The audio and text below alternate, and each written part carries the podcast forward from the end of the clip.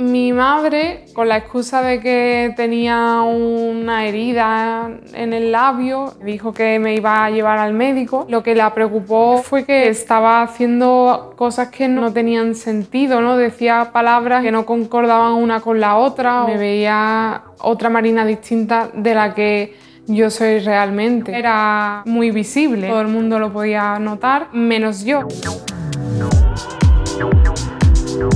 Soy Marina y vivo con trastorno bipolar. Mi historia comienza cuando tenía 19 años. No entré a la primera convocatoria de turismo, entré en la segunda y en ese periodo de verano me sentí muy mal porque no sabía qué hacer y todo el mundo tenía su vida resuelta, mis amigas, ¿no? Estuve sin salir de mi casa, no quería hablar con nadie. Una vez que entré en la segunda convocatoria me sentí mejor, fui subiendo cada vez más de emoción, mis pensamientos iban muy rápido, empecé a sentirme demasiado bien fuera de lo normal. También por el consumo del cannabis determinó que estuviera esta euforia, ¿no? Creo que no hay conciencia sobre cómo puede repercutir el cannabis en nuestra mente. El trastorno bipolar es una enfermedad que afecta a los mecanismos que regulan el estado de ánimo. Puede llegar de la euforia a la depresión sin que esto tenga que ver con lo que está pasando a tu alrededor. Una crisis es cuando tienes un episodio depresivo o un episodio eufórico. En el periodo en que estás en depresión, tú sientes que tu cuerpo no quiere responder a los estímulos que pasan a tu alrededor. Quizás tampoco es la tristeza, sino el sentimiento de que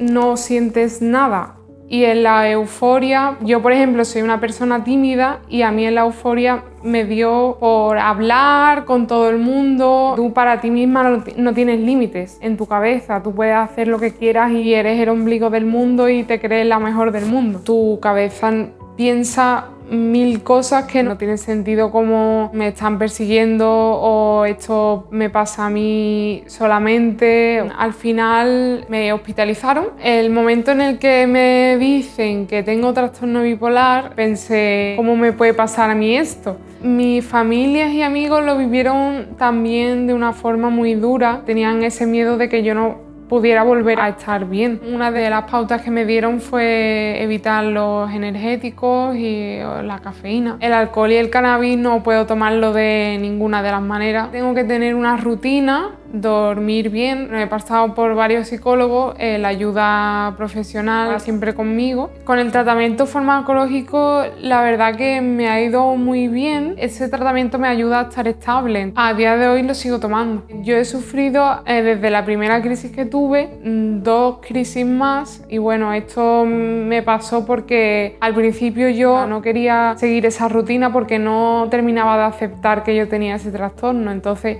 como que me desfasaba con la bebida o a lo mejor dejar eh, las pastillas, tomármelas irregularmente. Ahora mismo yo estoy estable emocionalmente, estoy bien y consciente de cuáles son mis límites. Sigo siendo la Marina a veces tímida, introvertida, pero con ganas de vivir la vida y de sentirme realizada y con ganas de sentirme bien. A la persona que tenga trastorno bipolar como yo le diría que se deje ayudar y que tenga paciencia porque al final se puede superar. Yo lo he hecho y es la esperanza que doy.